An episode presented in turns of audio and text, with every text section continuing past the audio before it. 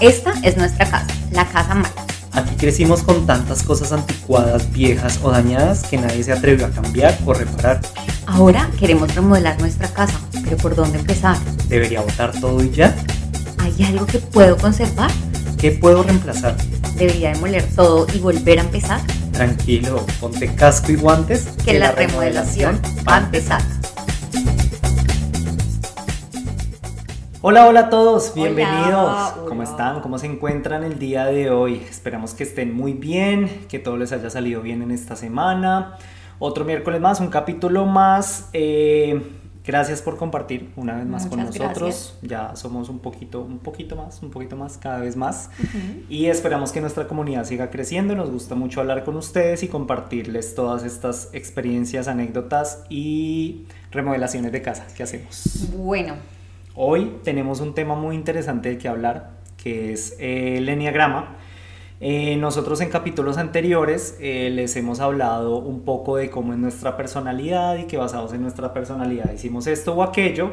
Y pues hoy queríamos eso, queríamos invitarlos un poco a que se tomaran un cafecito acá con nosotros, un tecito en nuestra sala, en nuestro comedor, para mostrarles cuál es esa personalidad de la que nosotros hablamos. y usar el enneagrama como esa herramienta de limpieza. Entonces es ese bicarbonato, el jabón o las cosas que usamos como para correr los muebles y mirar por debajo y, y debajo de la alfombra qué es lo que hay. Entonces, Exacto, así como Lau lo decía, nosotros muchas veces usamos esta herramienta como una herramienta de limpieza y lo hacemos como para ver esos rincones de nuestra casa y como sacar ese polvito y ver qué es lo que está pasando ahí con nosotros.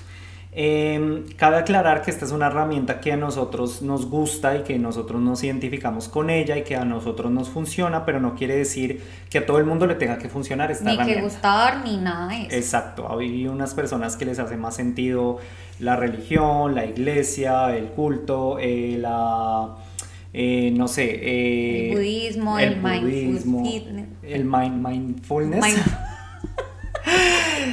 ¡Qué buen inglés! y eh, digamos que, no sé, por ejemplo, en tu caso, cuando te gustaba más el tema de La cábala. la cábala y todo esto. Entonces, eh, cada uno tiene una herramienta que es la que más le funciona. Lo importante acá es poder utilizar esa herramienta tanto para conocerse a sí mismo como para poder analizar esas situaciones que pasan diariamente en nuestra vida. Correcto. Eh, en mi caso, por ejemplo, yo antes eh, me consideraba como un gnóstico y era una persona súper, súper, súper escéptica a todos estos temas. Muchísimo. Es, o sea, yo no creía ni en Dios, ni en la iglesia, ni en la religión, ni en temas energéticos, ni en astrología. Yo era el más escéptico de todos y yo siempre miraba a la gente así como, uy, ¿Me está vendiendo pendejos". Herbalife? No, gracias, ya estoy flaco. Uy, qué pendejos. Uy, no, pero ¿de qué están hablando? Entonces, eh, yo me comportaba mucho de esa manera y yo siempre veía a los otros como, ay, no, ya están refritos. Y como, por ejemplo, cuando tú hablabas y hablabas con tus amigos o me hablabas de estas cosas o con mi mamá y yo era como, uy, Uy, no, qué vieja tan pereza". pesada. De hecho, mi mamá que le gustaba el tema de la ley de atracción y el tema del secreto y todo eso, yo, uy, ya está refrita mi mamá. Y en este momento, pues, obviamente me he dado cuenta de otras cosas. Yo, yo digamos que llegué al, al enneagrama eh, por ti, porque una vez en medio de, de- cuando ya estábamos teniendo esa convivencia juntos, eh, tú estabas escuchando un video de estos, precisamente de un autor que se llama Borja Vilaseca. Y eh, estabas escuchándolo y yo como que empecé a escuchar por allá al fondo, Como así como, como con cuando curiosidad. las novelas. Como cuando escucho tus novelas y yo ahí con curiosidad, ahí como, "Mm, ¿qué es esto? ¿Qué es esto? Y cuando él empieza a escribir este tema del enneagrama y estos personajes y yo como que escucho una descripción donde básicamente me describía a mí y yo, pero ¿qué es esto? ¿Pero ¿Qué clase de brujería es esta? Yo como que, wow, ¿qué, o sea, ¿qué es esto? Y empecé a ser más curioso, empecé a investigar hasta que ya dije como, wow, esta es una herramienta muy, muy, muy linda. Borja Vilaseca es una persona que es española, es un escritor, es periodista, es conferencista, profesor, es un emprendedor español, él trabajaba en el diario El País y por cosas de la vida eh, él empezó a estudiar el enneagrama después de pasar por muchas cosas y, y empieza como a centrarse en este tema. Él habla mucho de temas de desarrollo personal, de psicología, de liderazgo, es como un coach. Y él entra a profundizar muchísimo en el, el enneagrama, por eso nosotros eh, lo admiramos muchísimo y nos basamos eh, en él Como para hablar aquí. Es como nuestro eso. referente, exacto, para hablar de este tema en este momento. Eh, obviamente se los vamos a dejar en los recursos y si quieren hablar, e investigar más de este tema, pues pueden ir con él. En tu caso, ¿cómo conociste el enagrama? Bueno, lo que muy al contrario de lo que tú dices, yo desde hace mucho tiempo como que he sido súper curiosa y como que me ha gustado explorar. Entonces, cuando yo estaba en el tema, para los que escucharon el podcast anterior, y estaba yo en temas de cábala y no sé qué, y, haciendo unas clases en línea del Corán y bueno, como que todas estas cosas, como que más bien yo he saltado por muchas, muchas, muchas cosas, pero mm, digamos que no he profundizado. Una vez me salió un video sugerido y era esta persona justamente y a mí siempre me ha encantado esa manera de, de hacer el tema del autoconocimiento no como un pedrado, no como que es el libro de filosofía o algo así, no, sino que son personas como que como con humor y con gracia como que te hacen sacar las cosas porque al final la risa como que te quita ese ese disfraz y esa tensión, entonces no sé, lo estaba escuchando y todo el tiempo decía, ¿se entiende o no? ¿Se entiende o no? Y yo me quedé ahí viendo el video y dije como, ah, cuando escuchas con curiosidad pasan estas cosas, porque uno siempre está escuchando algo y uno, esos astrólogos, claro, ahorita van a decir que me voy a ganar la lotería y eso no es cierto, porque no sé qué. Entonces, cuando escuchas lo que van a decir para tu signo, ya estás súper predispuesto, pero cuando escuchas con curiosidad y esa vez como me dio fue risa, no sé, empecé a escucharlo y entonces me conecté un montón en ese momento con, con Enneagrama traté de identificarme, me busqué, me vi como en dos y dije, me quedo con este, pero como así no funciona. Entonces luego lo volví a hacer realmente y volví a estudiarme y como que esa, ese, ese, fue mi primer contacto que fue hace como cuatro o cinco años. Ahorita que justamente eh, tú te volviste, o sea, estás como súper conectado con eso, otra vez me volví yo como que, ay, oye, sí, ya había eso ahí, pero lo retomo. bueno, ¿y qué, qué es el enneagrama como tal? El enneagrama básicamente lo que define es una palabra griega que define nueve líneas. ¿Y por qué nueve líneas? Porque en el enneagrama hay nueve personalidades, ¿sí? que básicamente son las que rigen a todos los seres humanos. Entonces, ¿qué quiere decir? Que tú sí o sí tienes una de estas nueve personalidades marcada muy, muy fuerte en ti. ¿Qué pasa? Que de, de, estas nueve personalidades tú puedes tener un poquito de cada una, ¿sí? Pero hay una que, como tú dijiste, es predominante. La, súper fuerte es la, con la que más te identificas, con la que haces match, por decir así. ¿Y qué es lo que pasa con esta personalidad? Que em, esta personalidad básicamente es la que nosotros usamos en básicamente 90% del tiempo. Que el disfraz que elegimos usar todos los días para relacionarnos con otras personas. Exactamente. Que, ¿Y por qué se desarrolla esta personalidad? Porque cuando nosotros estamos en la barriguita, así como él, súper cómodos, em, ahí no tenemos que hacer nada. Nada, absolutamente nada. Estamos ahí cómodos, calientitos, durmiendo, recibimos la comida, ni siquiera tenemos que masticar, sino ah. que entra todo automáticamente. Y claro, llega un momento de trauma que es cuando te sacan de la barriga, cuando tú naces y sales de esa barriga, ya deja de ser comodidad. Ya tú tienes que empezar a valerte por ti mismo, ya vienes a este mundo y ya empiezas a sufrir. Ya tienes que empezar a comunicarte para pedir comida, ya tienes que empezar a depender de otras personas. Ya identificas que tienes necesidades. Exactamente, entonces, ¿qué pasa? Que este personaje se empieza a desarrollar precisamente para vivir en ese mundo. Al final, todos lo que nosotros buscamos en esta vida es amor y pertenecer. pertenecer. Entonces, para buscar ese amor y para buscar esa pertenencia o a donde pertenecemos, nosotros desarrollamos esta máscara y este personaje que viene definiéndose como el Lego, ¿sí? Y es un disfraz que nos ponemos para que nos amen y para pertenecer. Claro, y es ese disfraz que precisamente voy pasando el uno, me lo pongo, no es tan cómodo, me aprieta acá, el dos, no, ven. Y el que me pongo realmente es un disfraz con el que me siento bien, no me cuesta fingir, estoy haciéndolo bien. Entonces es como que ese personaje con el que decido salir a, a, braviar. exacto, exacto. Entonces básicamente es eso. Eh, Vamos a describir brevemente los personajes, la verdad lo vamos a hacer súper, súper, o sea, así como muy suavecito, como para que tengan una idea. Em, y vamos a describir eh, la, la, parte más oscura, o sea, el disfraz, lo más feo cuando lo usas y lo usas y lo usas y no lo lavas, porque obviamente todo pues tiene, tiene, tiene dos partes, tiene la muy buena, tiene su luminosidad, tiene su oscuridad, vamos a nombrar como la parte más oscura porque en esta es con la que más nos es fácil identificarnos. Total, total. Eh, este tema es muy extenso, es muy extenso. Esto tiene que los, eh, las triadas, que son el visceral, el, emocional, el, el, racional, Eh, pero acá les vamos a describir, es como sencillamente como las características de cada personaje, cada uno de estos personajes. Entonces lo vamos a hacer en orden. Y les vamos a contar las nuestras. Ah, como chismecito, porque les gusta el chismecito. Entonces están del número 1 al 9 y vamos a empezar en orden. No lo vamos a hacer por triada ni nada de eso, sino en orden del 1 al 9. El primero de estos es el reformador o el perfeccionista, el que quiere ser perfecto. Ahora, ¿cómo es esta persona, digamos, en la vida real? Pues es el típico personaje que simplemente, eh, eh, no sé, alguien está cocinando y él se quiere meter a la cocina porque él siente que no lo están haciendo bien, sino que solo la manera de él es la correcta. Es la correcta.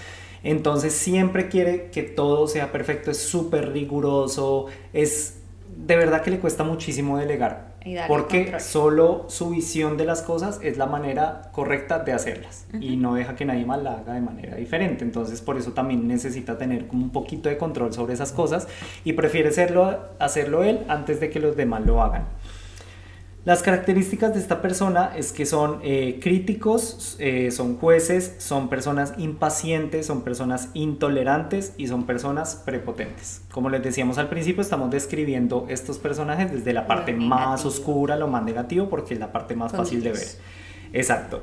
Em, ahora, todos estos personajes tienen también una herida, ¿sí? Que es lo que les hablábamos, que esta herida se genera y es como, como la que identifica a ese personaje. Entonces la herida de este perfeccionista es que se siente insuficiente y se siente imperfecto.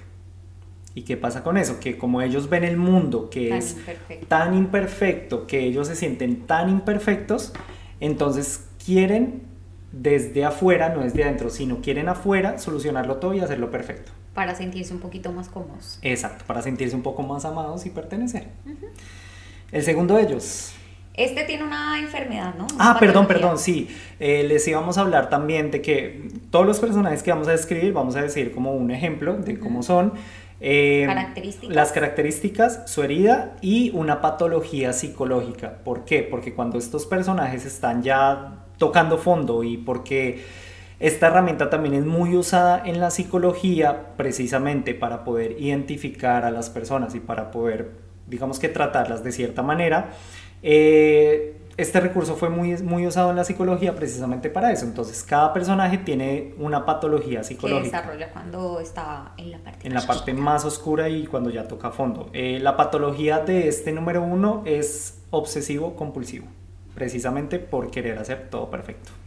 Bueno, el segundo es el ayudador y es el que necesita amor. Entonces es esta persona que va identificando esas necesidades que tiene otras para llegar y ¡boom! te salvo. Entonces esa persona que siempre va a estar disponible para un trasteo, es esa persona que te va a querer visitar, esa persona que va a querer hablar contigo, seas o no una persona de su agrado, o sea, es que no, ella simplemente es como ayudando a todo el mundo como si fuera la que madre te necesiten o no. Exacto, O sea, él se mete sí o sí, no le importa si lo quieren ahí o no. Esto hasta un punto, claro, dices, ay, qué altruista, tal, no sé qué, en este yo me identificaba antes.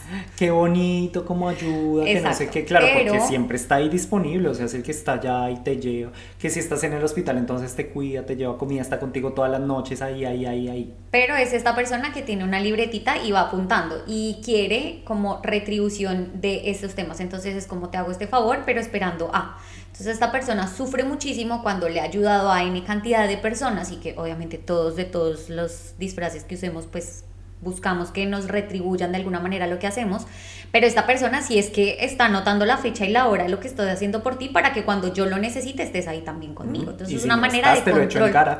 Exacto. Entonces eh, las características de este número 2 son empáticos, son cuidadores, son salvadores, victimistas y dependientes. Mm. La herida es la sensación de no ser digno de amor. Entonces por eso va mendigando afecto por todo lado, va buscando este amor, va como, como, como rascándole a ver, si, mm. a ver si encuentra. Y que no está bien amarse a sí mismo. Exacto. Sí, claro, porque él siente que todo esto pues está afuera. No, no, no, busca encontrar estas cosas dentro, sino que ese amor y toda esa validación va a estar fuera. La patología es la dependencia emocional. Uf. Bueno, estas serían las del número 2. Ahora viene el número 3, que es con el que yo más me identifico. Yo debo decir que sí tengo muchas características de este personaje. Y es el mejor de todos. Ah. es el ganador. Bueno, pero realmente sí, este es el nombre de este, de este personaje. Es el, triunfador. es el que necesita valoración. ¿Y qué quiere decir esto? Que es la persona que necesita que lo reconozcan por las cosas que tiene, más no por lo que realmente es. Y por lo que Mm, logra. Y por lo que logra, claro, totalmente. Entonces, claro, ese, ese sí, ese soy yo, lo, lo tengo que decir y ese soy yo. Yo generalmente eso es lo que estoy buscando siempre, como la aprobación de los demás eh, respecto a las cosas que hago. Entonces, que si estoy en un trabajo, soy el mejor del trabajo, que si estoy en una competencia tengo que ganar o si no me frustro y me siento fracasado. si Pero no- cualquier tipo de competencia, no es la, competencia del deporte que te importe, que te interesa a ti en el que eres bueno, sino en cualquiera. En cualquiera, y es que ese es el problema, que digamos, no sé, por ejemplo, en el tema acá del podcast, entonces, eh, no, vamos a empezar a hacer podcast, y mi mente lo que hace es de una vez empezar a imaginarse cuando estemos recibiendo los premios de los mejor podcast, eh, cuando estemos siendo reconocidos mundialmente, cuando tengamos cierta cantidad de seguidores y cuando tengamos cierta cantidad de reproducciones y cuando nos premien y cuando ta, ta, ta, así opera mi mente. Siempre está viendo todo desde una manera competitiva, desde un podio de 1, 2, 3, donde nosotros siempre somos el número uno y donde siempre nos estamos comparando con los demás.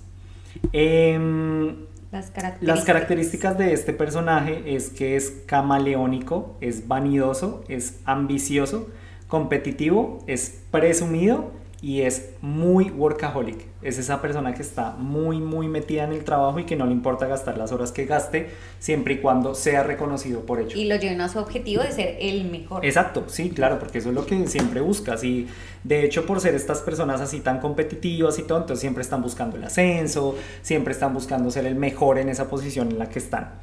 Eh, la herida de este, de este número 3 es que no soy valioso por lo que soy, sino por lo que tengo.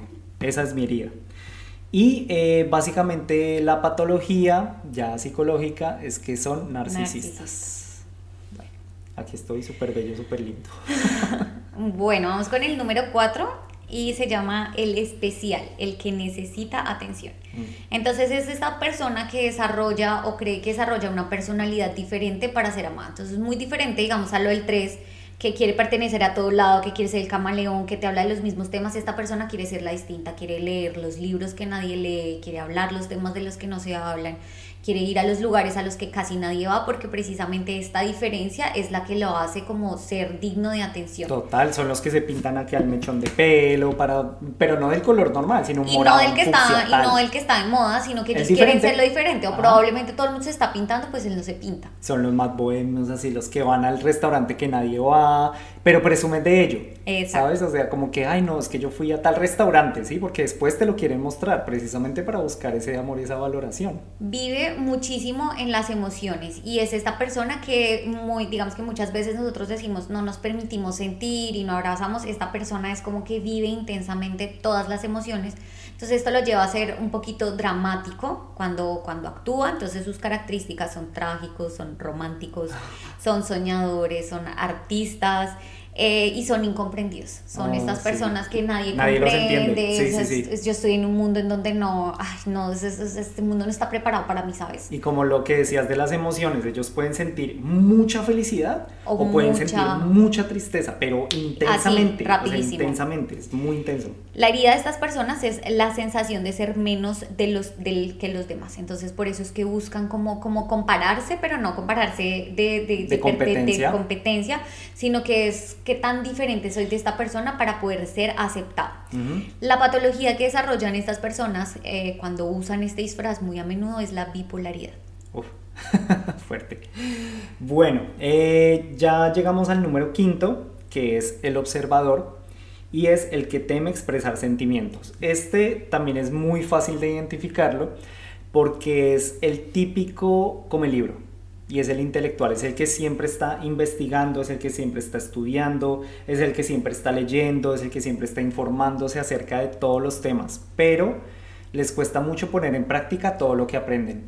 Entonces, eh, por ejemplo, como lo decía acción. Borja, exacto, lo que decía Borja también en, en- en sus conferencias es que son esos típicos que digamos, ay, quiero aprender a bailar, entonces estudian el tomo 1, el tomo 2, el tomo 3 de, de ¿Cómo cómo bailar bailar, salsa? Ajá, de cómo bailar, pero nunca van a la acción. O sea, nunca van a una academia de baile a aprender a bailar o nunca van a una discoteca a bailar, sino que simplemente leen todo y aparte de leer todo, escriben sobre ese, sobre, ese, sobre ese tema.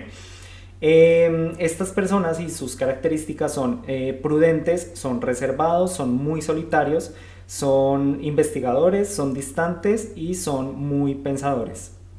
Eh, como les decía, pues en el tema, digamos, de solitarios, es que son personas que les cuesta mucho eh, expresar sentimientos y les cuesta mucho dar, les cuesta mucho ofrecer, porque, tienen miedo de perder, tienen miedo de, que le quiten todo. Entonces por eso se refugian mucho en el conocimiento, porque al final el conocimiento es algo que no les pueden quitar. Entonces sí se pueden identificar un poco como tacaños también. Esas personas y que prefieren siempre la soledad. O sea, estas mm. personas de verdad que no disfrutan para nada estar con más personas y son esas personas que no quieren llamar, que no quieren estar, que se relacionan ya a la fuerza porque realmente ya aprendieron a vivir demasiado consigo mismo, pero por el mismo miedo de que las otras personas como que vayan a tomar de ellos algo. Total. Eh, la herida de este personaje es la sensación de no poder compartirse y se aísla de los demás. Y eh, ya la patología como tal de este, de este personaje es la depresión, precisamente por esa misma soledad y por, por estar tan, tan solitarios. Bueno, vamos con el número 6 que se llama el dubitativo, el que teme tomar decisiones. Entonces este es, el más indeciso de todos. Exacto, entonces probablemente es la persona que va a escuchar esta información una y otra vez, como dicen, pero ¿cuál? Pero será este, es que soy este, este, este, este, este. Probablemente usas el disfraz del 6. Eh, no puedo confiar en, mí mismo, entonces, eh, porque cada vez que se plantea como una opción, siempre tiene como 10.000 eh, consecuencias y escenarios posibles de lo más trágico que puede pasar si tomo eso. Entonces, si toma el avión o si toma el tren o si toma un transporte en la calle, entonces todas las terribles desenlaces que pueda tener cada una de esas opciones, entonces él en su mente va pensando y haciéndose una película guion de todo lo más grave que puede pasar y en, en el mundo está quieto. Es una persona que no puede actuar. Mientras piensa todas esas miles de opciones que pueden suceder, se le fue el día. O sea, no sé, es como ese capítulo Homero que dice como, ¿qué me dijo? Ay, ¿qué es lo que me dijo? Oh, mi hijo tonto, oh, mi hijo tonto. Y ya cuando se cuando va a accionar, ya, ya, se acabó, ya se acabó. Exacto. Le cuesta muchísimo tomar esas decisiones, entonces por eso pone, es esta persona que pregunta a todo el mundo eh, como qué es lo que debería hacer, eh, cómo se siente más cómodo. Siempre no confía en él directamente. Las características de, esta, de, este, de este disfraz de esta persona son desconfiados, miedosos, inseguros, cobardes, ansiosos y pesimistas. Y su herida es que no puedo confiar en sí, no puede confiar en sí mismo, entonces busca esa seguridad afuera. Entonces, claro, dentro no es un lugar seguro, dentro es un lugar en donde me genera tanto caos porque precisamente como mi mente se va a pensar en todas esas cosas y opera de esa manera, pues entonces como que voy a encontrar esa seguridad en ti o en, los demás. en los demás. Son los que hacen como una encuesta para tomar una decisión. Entonces, ¿quiénes dicen que sí? ¿Quiénes que no? ¿Quién ganó? ¿El no? Ah, bueno, entonces no. ¿Quién ganó? ¿El sí? Bueno, entonces sí. Pero siempre están influenciados por lo que decidan los demás porque necesitan esa aprobación. Y la patología que desarrolla esta persona es la paranoia. Entonces se veía venir. Se veía venir. Y ahora se viene a venir el número 7. Bueno, Ahí viene quién es 7. Ay, yo soy 7, cariño.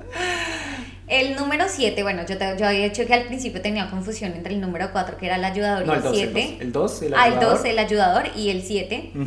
Eh, precisamente porque me costaba un poquito identificarme con eso y yo que yo soy muy graciosa y no es porque ya me la quiera llamar la atención. simplemente porque soy graciosa, es porque yo soy nada así. más. Entonces, esta persona es, se llama, el número 7 es el entusiasta, el que teme sufrir. Entonces es una persona que eh, o sea, lo que piensa es, no te escucho porque no me escucho. Entonces es una persona que le cuesta mucho escuchar, es una persona que le cuesta mucho participar porque el silencio y el, eso le genera mucho aburrimiento. Y esta persona, muy por el contrario, va por la vida, es como buscando parches momentáneos de felicidad. Exacto, en la vida real está corriendo a mil. o sea, es el que está allí, allí, allí, allí, allí, pero no está ni allí, ni allí, ni allí, ni allí, ni allí. Porque está pensando que en el otro lugar está ahí más felicidad, ahí la va a pasar mejor. Entonces usa el humor como una cortina de humo. ¿Por qué? Porque le, le, teme muchísimo contactar con el sufrimiento y con las emociones profundas. Entonces por eso es esa persona entusiasta, es esa persona eh, que pues que siempre tiene un chiste, que siempre le incomoda el silencio. Le incomoda mucho el silencio, se siente responsable vulnerable, todos los silencios y por eso busca como, como, como ocultarlos. Entonces, como, ¿por qué estamos tan callados? ¿Qué está pasando aquí? Sí, sí, sí, sí. Eh, las características de esta persona es una persona graciosa, una persona hiperactiva, superficial, disperso, glotón y planificador. Porque es precisamente esta persona que siempre está planificando todos los planes, está haciendo esto porque tiene que, para poder digamos que sobrevivir el tiempo que le hace falta, tiene que poner una fecha. Entonces hay un viaje, hay un paseo, hay algo que como que le da felicidad. Por eso es que a veces hablo siempre tan rápido. Tiene, siempre tiene que estar en planes. Siempre. siempre tengo afán. Siempre. Y planes.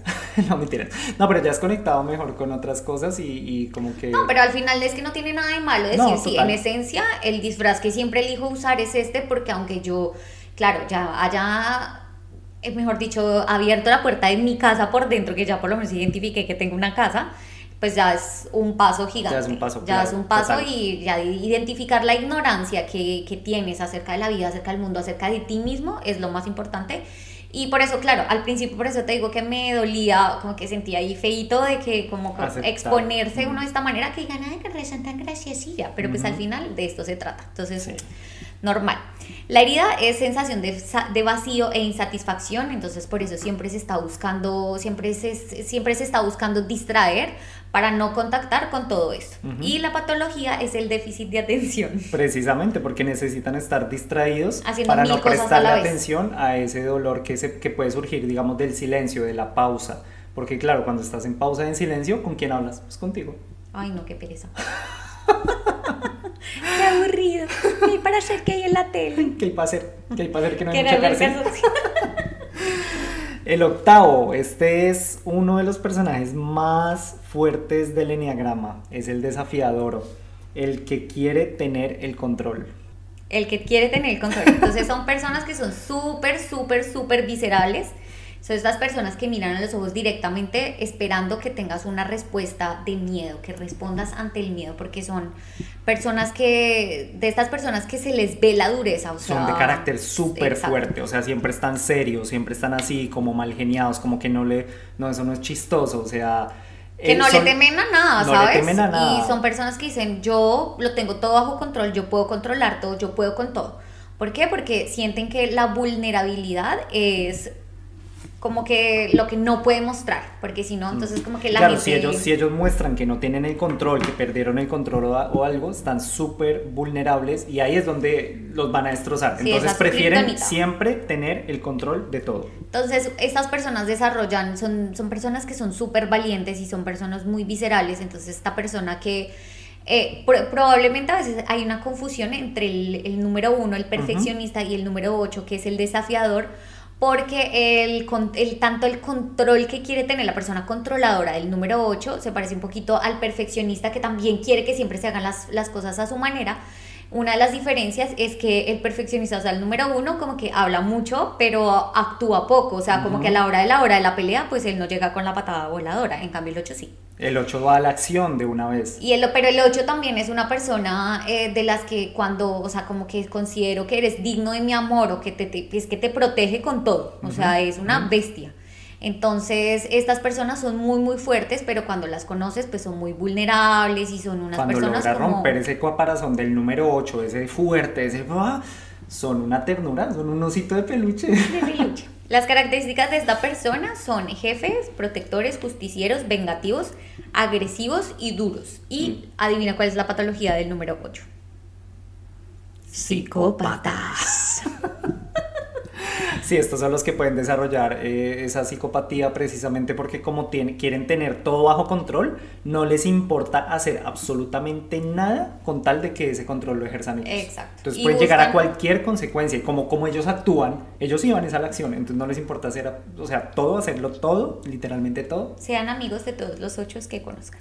Es todo lo que puedo decir. pero con cuidado. Pero con cuidado, pero un poquito con cuidado. Bueno, y el último del enneagrama es el número 9, que es el indolente o el pacifista o el que quiere evitar el conflicto. Ah, este es el rastaman, o sea, este man es el que está siempre súper suave, que es muy suave de llevar a todos lados, el que tú le propones ir a tal lado y él va, Pero si le dices que no, entonces, bueno, mejor no, no pasa nada. Ay, vamos a comer esto. Bueno, comamos eso. Ay, no, ya no se puede comer esto, comamos esto. Bueno, entonces comamos lo otro. Son personas que siempre están dispuestas para los demás y que quieren evitar el conflicto a toda costa. Por eso es muy fácil manipularlos. Pero una vez estas personas se llenan de, de como de, de reprimir, o sea, de, reprimen tanto que explotan.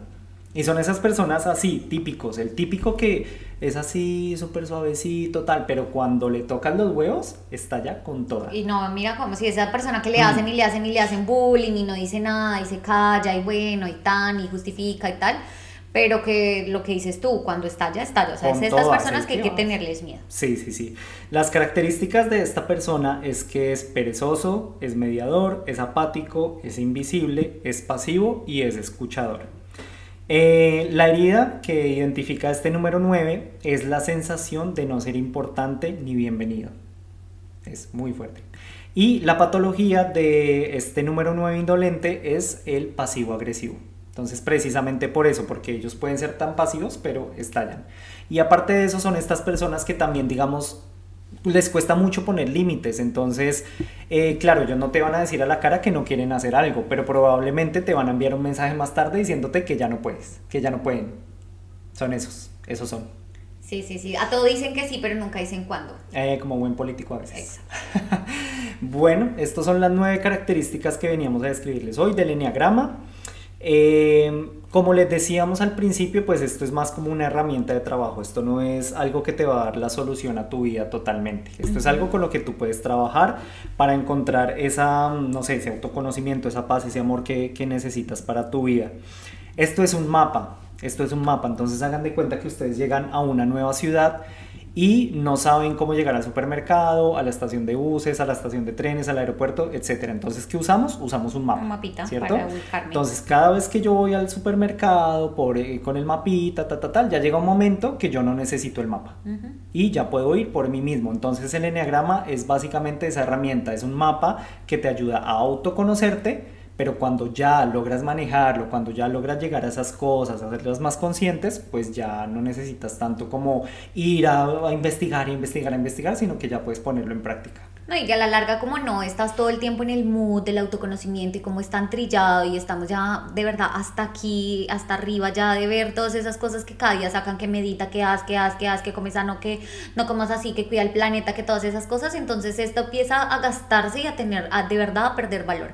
Entonces muchas veces lo que me ha pasado a mí, que encuentro una herramienta, encuentro un mapa, encuentro algo y como que me harta, o sea, los días ya me harta, entonces aprovechar esos momentos en donde otra vez vuelves a sentir vacío, que generalmente es cuando tienes tienes un bajón, cuando estás tocando ya otra vez, uy, algo está, estoy contactando con eso, que vuelves a conectarte con algo. Entonces, la invitación que nosotros les hacemos es a que busquen algo. Puede ser enneagrama, nosotros aquí les planteamos, pues probablemente sea, esta sea una de las recomendaciones que esperamos darles más adelante o lo que sea, pero ustedes también busquen información que les haga sentido.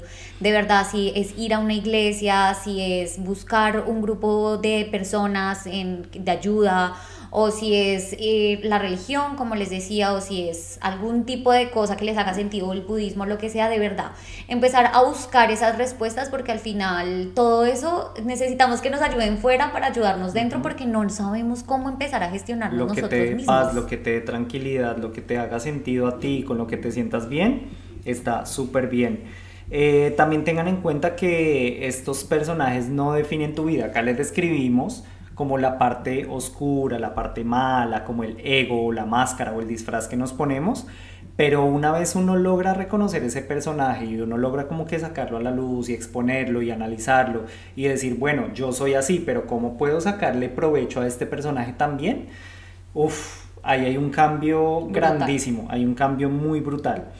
Eh, también tenemos que tener en cuenta que no debemos caer en etiquetas, porque eso nos pasa absolutamente a todos. Y es que, claro, cuando empezamos a ver esta herramienta que tiene tanto conocimiento, que tiene tanto poder y que te hace tanto sentido, primero se lo quieren meter a todo el mundo por los ojos. Uy, empiezas como ese amiguito vendedor de Herbalife o el tiburón que te quiere hacer jefe de tu propio negocio ya y es mamoncísimo. Uf, es súper super denso. Entonces, primero hay personas que no quieren conocer esta herramienta y no quieren hablar de esto y no les hace sentido. Entonces, pues con esas personas no tenemos que hablar de esto, por más que tú quieras metérselo a los ojos, a la fuerza a estas personas, hay personas que no quieren escuchar esta información y también está Y tampoco es que sean unas personas, ay, que no están elevados, porque ¿qué pasa? Cuando una vez tú adquieres alguna de estas herramientas, empieza una cosa a operar súper interesante que se llama ego espiritual que empiezas a sentir que todo lo que tú sabes es como... Es lo correcto. Tú estás ya en otro nivel. Sí. Estás y todos los demás pobrecitos. Ay, tú no me entiendes. Ay, bueno, sí, es que no has despertado.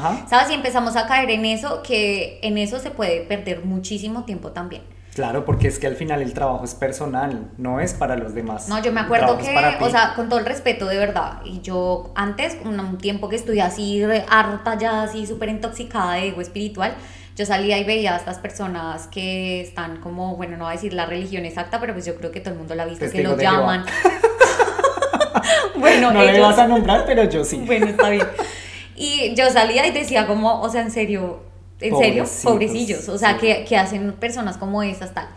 Y luego cuando empiezas a, a, enterarte de lo ignorante que eres y que todas las personas, según el, lo que hayan encontrado que les haya hecho sentido, tienen algo, es posible. Yo, por ejemplo, ahorita si vamos caminando, no sé qué, yo puedo sentarme con ellos o escuchar lo que ellos me, me dicen, recibirles su volante, recibir su volante, y no me siento vulnerada, no me siento atacada, no me voy a reír, no voy a hacer esa payasada que hice en algún momento. Claro, porque aparte de eso, tú tienes tan claro lo que eres tú que ya no te afecta lo que hagan los demás. No, y incluso tú puedes aprender, porque es lo que yo te decía, mira, yo no soy, digamos que mi familia siempre ha sido católica y yo puedo ir a la iglesia, a mi abuelita le hacen su misa de, de, muerte, mi mamá me hace la novena Santa Marta y yo soy, o sea, yo, yo soy devota a esto, o sea, yo lo respeto y yo digo, ay, yo no creo que eso exista para mí de verdad que tiene mucho valor y tiene mucha fe. Y por ejemplo cuando yo estaba en Bogotá y no sé por algunas personas fui al lugar de su presencia que yo iba allá y que me conmovía hasta las lágrimas porque el mensaje me llegaba. Mm. entonces es esta manera de dejar como en la música sabes que a uno le gana agropecuario porque escucha otras canciones. Quién será así es como poder abrirse a todas las cosas y que cada herramienta cada tema cada cosa trae algo que te puede servir mm. y que no no, no, no, es necesario que te tengas que meter acá y es que ahí tienes que hacerlo de esta mm. manera, sino simplemente así tú seas, yo considero que soy una persona hecha de retazos. de retazos de música, de retazos de gustos, de retazos de cosas. De religión, de, de religión, de conocimiento, de todo, porque así como me puedo leer una novela de ficción, me puedo leer una autobiografía y me puedo leer cualquier cosa y eso no me va a definir como un tipo de lectora o hay veces que hay libros que son reganadores y yo digo... No, no es que no llegó la segunda página de ese libro. Y no por eso soy una ignorante, o bueno, sí lo soy, pero pues no me gusta ese libro, ¿sabes? Pero no tengo problema con eso y no me voy a pelear con eso. Y por eso mismo es muy importante no caer en etiquetas con las demás personas, porque precisamente cuando uno conoce esta herramienta, entonces uno como que primero se las quiere meter a la fuerza. Y segundo, entonces uno empieza a ponerle etiquetas a todo. Ay, veas este 8, claro, véalo así todo bravo, todo fuerte, agresivo. Ay, veas ese 9, ay, con razón. Yo sí lo veía ahí todo pacífico, sí. Ay, vea ese 3 uy, yo sabía que él era competitivo. Yo, sabía, yo sabía. Por eso es que él se comporta así. Pero, pero, pero. También es interesante cuando no etiquetas a las personas para ponerle un rótulo así de tú eres tal y, juzgarlas. y juzgarlas, sino para aprender a relacionarte. Es decir, con una las personas que tú conozcas no son personas moldeables, pero por ejemplo, si tú, o sea, es que a la larga si estás en un trabajo o vas a tener tienes hijos y necesitas ir identificando qué tipo de persona es esta persona y qué necesidades son especiales. Por ejemplo, es que yo a un perfeccionista, a una persona que es perfeccionista, yo no puedo llegar y decirle, vamos a hacer las cosas así, así, así, porque voy a generar un conflicto con esta persona. Y como yo no lo estoy haciendo, porque realmente yo también sea perfeccionista, sino solo por chingar. Entonces es como, ay, este te molesta, cariño. Y si me toca, por ejemplo, que esa persona sea subordinada, entonces, pero mira que voy a entrar a trabajar con esa persona creando un conflicto en lugar de decirle a esa persona, bueno, ¿tú cómo lo harías? Oye, sí me parece súper bien. Esa persona se va a motivar y esa persona va a querer hacerlo mucho mejor. Total. ¿Por qué? Porque no estamos relacionándonos desde el conflicto, sino que es para tratar de sacar ese exponencial. Sí, que hacer las cosas mejor y que esas personas también saquen lo mejor de sí mismas. Porque con ese ejemplo, digamos, del, del perfeccionista también me acuerdo el, el, ejemplo que ponía Borja, que era que, digamos, eh, no sé, una persona tiene las calificaciones, de cinco calificaciones buenas, una fue mala. Ah, que le llega a la niña. Se enfoca la mala. Ay, pero ¿por qué tienes esa mala? No, ella, ella misma. Por eso la niña. Ay, no, no, mira, saqué mala, saqué mala calificación. Y era como, bueno, pero no está mal equivocarse. En una persona perfecta, no pasa nada si te equivocas, todos nos equivocamos. O en una persona que le cueste tomar decisiones, que haces todo, absolutamente todo por esa persona, entonces tienes un hijo y detectas que es que él se paraliza ante quieres este color, este color y pum. Y todo el tiempo, bueno, este color te queda mejor con los ojos. Esto, esto, esto. Entonces no le das la oportunidad a esa persona de que se relacione con que el tomar la decisión que no era la correcta en, esa en ese momento no pasa nada. Y si em, empiezas a sentir que puedes confiar en ti adentro, digamos para el número 6, que eso es lo que encuentra, que dentro no hay confianza en sí mismo, pero tú como persona, digamos con su padre, con su cuidador o lo que sea, empiezas a identificar que puedes fortalecer eso, pues ahí es donde sí es importante saber cómo las personas con qué disfraz se identifican un poco más para relacionarnos de esa manera. Total, y sabemos que esto es un tema muy, muy como esotérico, muy hierbas y todo eso, pero en serio esta herramienta la utilizan muchísimo en temas de psicología, precisamente para ver como tipos de personalidades, la utilizan digamos en el cine, en la televisión, en las series, precisamente para darle un personaje a ese un carácter. Ajá, exacto. Entonces, por eso también nos parece muy interesante, porque también está soportado un poco como más científicamente y no es simplemente como que se quede en la no, y adicional, no es que alguien llegó y se lo inventó ahorita, o sea, Borja, trabajando en es que nos hemos visto videos que lleva hace ocho años 10 años, el hombre lleva como 15 años en esto y aparte que eso lleva 200 mil años, o sea, es una herramienta que alguien, lo que pasa que ahorita lo que hacemos es, eh, digamos que cada vez que nosotros entendemos algo, tú entiendes las, maneras, las cosas de una manera diferente y lo mismo puedes llegarle a un cierto tipo de personas que van a entender en tu lenguaje, en cómo, tú, en cómo tú, digamos que entiendes las cosas, porque si nos vamos a poner a leer los manuales que existían, el primer manual que sacaron, cuando sacaron Enneagrama, probablemente no vamos a entender nada y pues nos, nos va a hacer sentido nada. Pero como ahorita lo traemos a palabras actuales, a temas actuales, a momentos que estamos viviendo, pues probablemente es más digerible. Una vez más, probablemente este, este, es, este es como una invitación que nosotros les hacemos, porque así como nosotros estamos en nuestra casa sacando todo, contándoles nuestros traumas y nuestras cosas bonitas, felices, tristes, todos los matices que han pasado en nuestra vida, pues esto también es una manera de que ustedes nos conozcan sino antes hacerles la invitación para que ustedes también busquen algo en donde los ayude a conocerse y a entrar en su casa y a hacer las remodelaciones que consideren. Total, total. Esperamos que les haya gustado muchísimo, muchísimo. A nosotros nos emociona mucho hablar de esto, así no seamos expertos y así no lo expliquemos de la mejor manera, pero esperamos que hayan entendido un poco y si les gusta, ya saben, pues eh, pueden investigar eh, un poco más acerca de este tema. Y si les gusta nuestro podcast, ya saben, lo pueden compartir, lo pueden eh, recomendar con otras personas y nos pueden dar like y seguirnos en nuestras redes sociales. Muchísimas gracias por llegar hasta aquí con nosotros. Los queremos mucho, un abrazo a todos y esperamos que les vaya muy bien en esta semana. Muchas gracias. Chao. Y si llegaste hasta aquí, queremos agradecerte e invitarte a recomendar este espacio y seguirnos en nuestras redes sociales, Facebook, Instagram y TikTok como arroba lacasamala91. Nos despedimos no sin antes preguntarte, ¿qué cambios vas a hacer en tu propia casa? Nos escuchamos luego. Ha sido todo un placer.